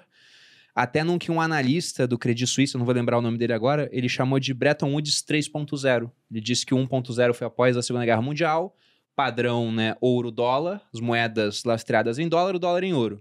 Em 71, 2.0, acabou esse lastro, mas o dólar continua sendo a moeda mundial. E agora um 3.0 com um mundo multipolar que ele falou. E ele disse: olha, talvez o Bitcoin venha ter um papel interessante nisso. Vocês enxergam uma competição entre os dois? Eu, eu não vejo uma competição, eu vejo as- tudo se somando. Né? O Bitcoin, eu acho que ele veio, também tem, né? veio, veio para ficar. Ah, e ele até o momento não se provou como algo que tira. Você vai virar um corte, viu, Rodrigo? CEO da mineradora de ouro tem Bitcoin. Não tem problema, mas é o que eu falo aqui, eu defendo são a diversificação de portfólio. Bacana. Nesse contexto da mala para 30 anos, é bom ter um pouquinho de tudo. Uhum. Né? Esse é ainda mais nesse momento de incerteza. Agora, então o Bitcoin, na performance dele, se você olhar desde que ele surgiu até agora, não foi anticíclico. Ele tem sido como investir em tecnologia alavancado. Né? Então a volatilidade dele, esse vai aumentar muito a volatilidade da carteira ah, no ponto de vista de diversificação. O ouro, não. Ele tem tido sempre um, um- comportamento de tirar a volatilidade de suas moedas. Por isso o Bitcoin não é um bom investimento? Não sou especialista em Bitcoin, pode ser bom ainda. Mas ele não vai cumprir o fator de tirar volatilidade da sua carteira, principalmente em momentos de incertezas. Né? Então, eu teria um pouco de cada. né? Uhum. Acho que é importante numa carteira diversificada você ter ouro, você ter ações, você ter ativos reais, você ter Bitcoin e, e poder navegar nesse ambiente, ainda mais atualmente ah, com essas incertezas que são não só geopolítica, mas muito maior macroeconômicas. Né? O Rei Dalio tem colocado, eu convido todos ah, que querem entender um pouco mais também do comportamento de, de, de ouro, ele tem colocado, puxa vida, os Estados Unidos investiu, já colocou 7 trilhões de dólares na economia, vai ter que colocar mais, vai aumentar o déficit, vai injetar mais grana. Até onde vai? Até onde os Estados Unidos podem injetar recursos sem ter uma ruptura, uma, né, uma desvalorização? Então, ele defende muito assim, diversifiquem, vão atrás de ativos reais, vão atrás do ouro, porque isso pode ser muito importante daqui para frente nesse mundo que a gente está atravessando, águas né, jamais navegadas com as incertezas macroeconômicas. É, eu ia ver se aquele livro Princípios dele estava aqui atrás, mas tiraram. Vive aqui, né? O Thiago gosta muito do Ray Dalio também, eu, eu gosto, e eu lembro que ele falou duas frases bem interessantes nos últimos tempos. É, primeiro, ele não gostava de Bitcoin, passou a gostar, mas ele sempre defendeu o ouro. Ele falava que quem não tem ouro no portfólio ou não entende de história ou de economia. Ele já falou isso. e também falou que cash is trash. Ou seja, dinheiro hoje é, é lixo. Né? Essa era a opinião dele. Mas na tua opinião, Pepa? Eu vou ser muito franco. é, eu acho que a- eu tenho que pensar necessariamente com a cabeça de gestor, né? Ah, eu falei do ouro. O ouro, ok, né? sabendo que ele tem uma, uma volatilidade grande. O Bitcoin, ele tem é, uma volatilidade muito maior. Uhum. Então, o nível de, de, de alocação que você vai ter que ter aí é ainda mais é, restrita. Né? Eu acho que é importante entender isso. É, é- é fundamental entender essa questão. É, Porque eu estou pensando no tamanho do investidor médio brasileiro. Né? O investidor médio brasileiro ele tem um estoque de ri- riqueza limitado, Uhum. bastante limitado. né? Então, a gente pensa em juro, a gente pensa em, em alguma coisa protegida pela inflação, a gente pensa em ações, a gente pensa em, em, em- em ouro. E pensar em, em- Bitcoin, mais uma vez, tem que ser algo que seja compatível com o estômago Uhum. de cada investidor, ainda mais investidor brasileiro que tem uma história de investimento ainda muito recente, né? Infelizmente, né? É um país com uma renda intermediária, não está nem, cá, nem, lá nem cá. É, é um país que tem muita gente que tem muito pouco, então está fora Uhum. do, do mundo dos investimentos. E quem tem condições de investir, a grande maioria tem um estoque de, de Pequeno. riqueza baixo. Uhum. Então, ah, ah, tem que levar isso em consideração. Quando a gente entra no negócio, e eu vejo isso quase todo dia, as pessoas se entusiasmam demais com alguma coisa, se apaixonam por aquilo, compram tudo que vem pela frente e quando tomam uma, uma, uma dizer assim, um, um- um movimento contrário, eles passam a ver isso como muito tóxico para eles. Então, eu acho que a primeira coisa que a gente precisa lembrar sempre para quem está entrando no mundo do investimento é faça com as quantidades corretas, né, de acordo com aquilo que você pode é, é, utilizar sem perder o sono. Mas eu acho que deve ser feito, sim, não tenha nem dúvida. Agora, se o mundo for acabar de fato, Apocalíptico. aí não faz sentido ter renda fixa nem ações. O ideal é, é ter ouro. Quem sabe em outra, em outra situação ele vai ser mais bem usado ou mesmo é, é, o Bitcoin. Mas tirando essa brincadeira de lado, eu acho que, é- que tem que ter no portfólio um pouco de tudo, mas sempre na quantidade correspondente à agregação de valor e risco. Mas, por exemplo, você enxerga o mercado de ouro aí 10 trilhões de dólares, né, capitalização. E o do Bitcoin, pensando em cripto como um todo, dá 2, o Bitcoin chegando próximo de 1. Um. Você, você vê um pegando espaço do outro? Ou não? O pessoal uma- substituindo em portfólio, por exemplo, vendo, nossa, reserva de valor é ouro, é testada pelo tempo, mas o Bitcoin é interessante, ao invés do cara ter menos ações, menos renda fixa, ele vai ter um pouco menos de ouro para colocar um pouco de Bitcoin. A questão é, é, se você fizesse isso de uma vez, você já teria um problema sério que você ia inflacionar o preço do Bitcoin numa taxa muito grande. Isso ia fazer com que, na margem, o, o investidor perdesse o interesse dele. Ou estaria acontecendo algum problema. Nós teríamos um problema aí que seria uma bolha. Né? Então, é, se você falar ao longo do tempo, eu vejo isso acontecer, não tenha dúvida nenhuma. Eu vejo isso acontecer a essa velocidade. Qual seria a velocidade? A velocidade de crescimento do estoque de Bitcoin. Né? Ah, ah, ah, qualquer crescimento mais elevado em relação a isso, a gente, a gente vai ter um problema em relação ao próprio Bitcoin, porque ele, ele vai ter um problema de ah, se tornar um, um, um- ativo muito caro para o que ele pode efetivamente fazer. E isso dificulta a vida do, do alocador, né? daquele cara que está tirando do ouro para colocar no Bitcoin. A não ser que você construa uma dinâmica ao longo do tempo, o Bitcoin sempre vai subir a 10% ao mês. Então, para mim é tranquilo, desalocar do ouro, que vai crescer apenas 10% ao ano, e colocar no Bitcoin, que vai crescer 10% ao mês. Isso é fácil fazer. Mas o problema é que, às vezes, muitas vezes, um preço sobe tanto né, e você precisa encontrar um fundamento para estar alocando ali. Então, o Bitcoin já está, ele mergulhou como se o mundo fosse acabar é, alguns meses atrás, está subindo fortemente. Eu acho que isso dificulta a alocação. Então, eu acho que se você der um prazo de uma década para isso ser feito, eu não vejo por que não ser feito. Eu acho que sim. Agora, se for feito rápido demais, eu acho que os investidores podem estar fugindo um pouco da, da cautela para estar alocando rápido demais é, nisso. Eu acho que tem mercado para os dois. Por isso que eu acho que vai crescer e vai- os dois vão crescer. Né? Porque se olhar hoje o mundo de forma assim bem simplística, o mundo tem 100 trilhões de dólares em equities uns 250 trilhões, 300 trilhões em dívida, em bonds. Então, falando que o mercado de ouro é 10 trilhões É nada. e o Bitcoin, tá, os criptos somadas todas são 3 trilhões. Então, qualquer movimento que você tem de realocação dos investidores, seja de equity, seja de dívida, para qualquer um desses, é, não tem espaço para todo mundo. Né? Eu acho que com, com, esse, com essa ah, incerteza que o mundo tem hoje na geopolítica e na macroeconomia, esse movimento ele é inexorável. Eu acho que os dois vão acabar se beneficiando. E não é só Bitcoin, né? Eu acho que tem várias outras criptos que estão vindo aí que também podem ocupar o espaço da própria Bitcoin e que também tem, podem crescer. Tem Sim. uma até que ela é lastrada em ouro, lançada por uma empresa chamada PEX, né, que seria paz em latim, que é PEX Gold. Eles têm um, um ouro guardado em cofres em Londres, emitiram tokens, e aí, com um certo número de tokens, você pode trocar por uma barra de ouro, que é muito cara, diga-se de passagem. então, Óbvio, quase né? ninguém troca pela barra. Mas é, é um sabia. token que tem até um certo volume de negociação. Não é tanto assim, é, é muito menos líquido do que os maiores, mas al- alguém já pensou nisso. E aí, até para fazer a última pergunta aqui, pessoal, quanto ao futuro, nesse, entre aspas, Bretton Woods 3.0, vocês enxergam, por exemplo, nem se, provavelmente não há vontade política de fazer isso, mas algum tipo de imposição das circunstâncias para que algumas moedas voltem a ter algum tipo de lastro? Talvez uma volta para um, um padrão meio com lastro em ouro, ou lastro em alguma outra coisa, em commodities, talvez até no Bitcoin, tem gente que acredita nisso. É, não, eu acho que a experiência que a gente teve pós Bretton Woods explicou é, é, que o lastro não é, é- o lastro ele, ele depende de um fator fundamental que é o poder político. Uhum.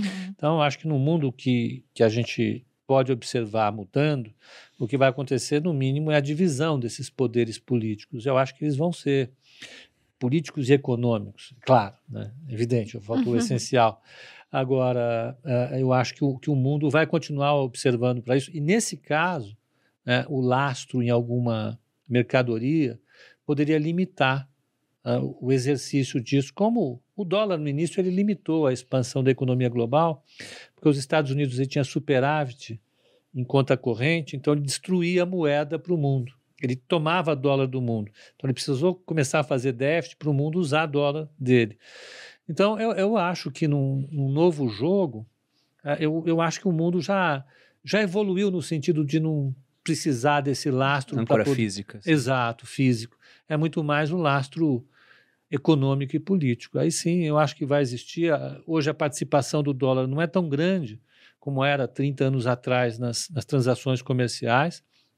Eu acho que ele tende a diminuir e, e o que aconteceu aí com a, com vamos dizer assim, com, a, com o confisco das reservas russas vai colocar o, o mundo diante dessa questão. Houve um problema de moral hazard, né, de azar moral. Você rompeu uma regra que jamais foi rompida. Os Estados Unidos se viu no direito de tomar as reservas internacionais de um país assim Do, do, nada. nada. e isso coloca a questão para daqui vamos fazer daqui para frente. Então, eu acho que demora um tempo para isso ser reordenado, mas inevitavelmente a gente vai ter um mundo multipolar em termos monetários. É, até eu já vi al- algumas observações, o pessoal falando que daqui a uns anos iremos olhar para trás e lembrar do dia 26 de fevereiro de 2022, que foi quando tomaram essas reservas, como um marco em termos de história do sistema monetário e de alguma outra coisa Que surgindo. a gente ainda vai saber. Ainda não sabemos o Uhum. que, né? Mas alguma coisa multipolar, assim, com o mundo mais dividido em termos de moeda.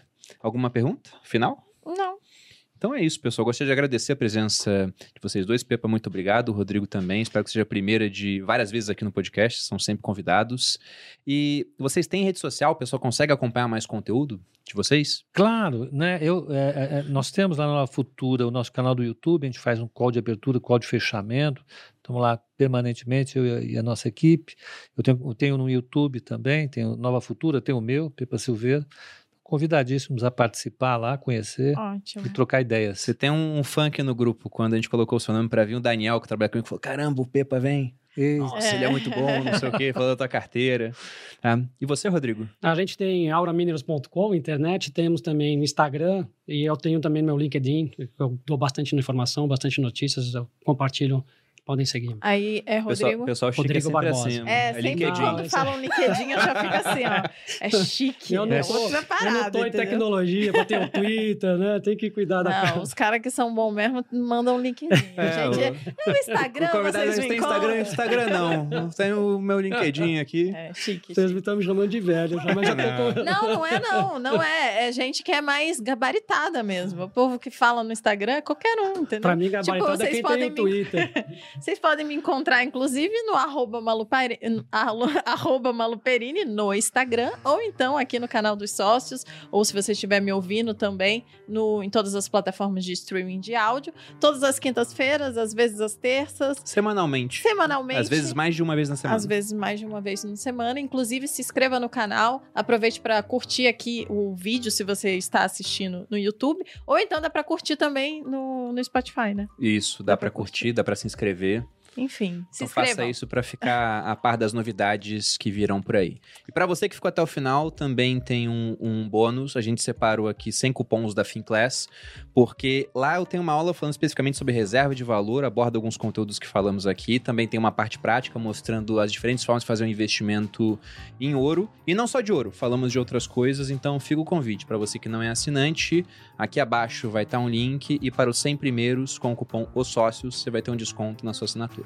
Aproveite. Em rede social, você me acha no Instagram em Bruno Underline Perini, no YouTube no canal Você Mais Rico, vídeo todas as segundas e quartas e aqui semanalmente nos Sócios. E é isso. Nossos convidados, muito obrigado. Muito obrigada. E Obrigado. espero que tenham gostado, pessoal. Um grande abraço, até a próxima. Beijos.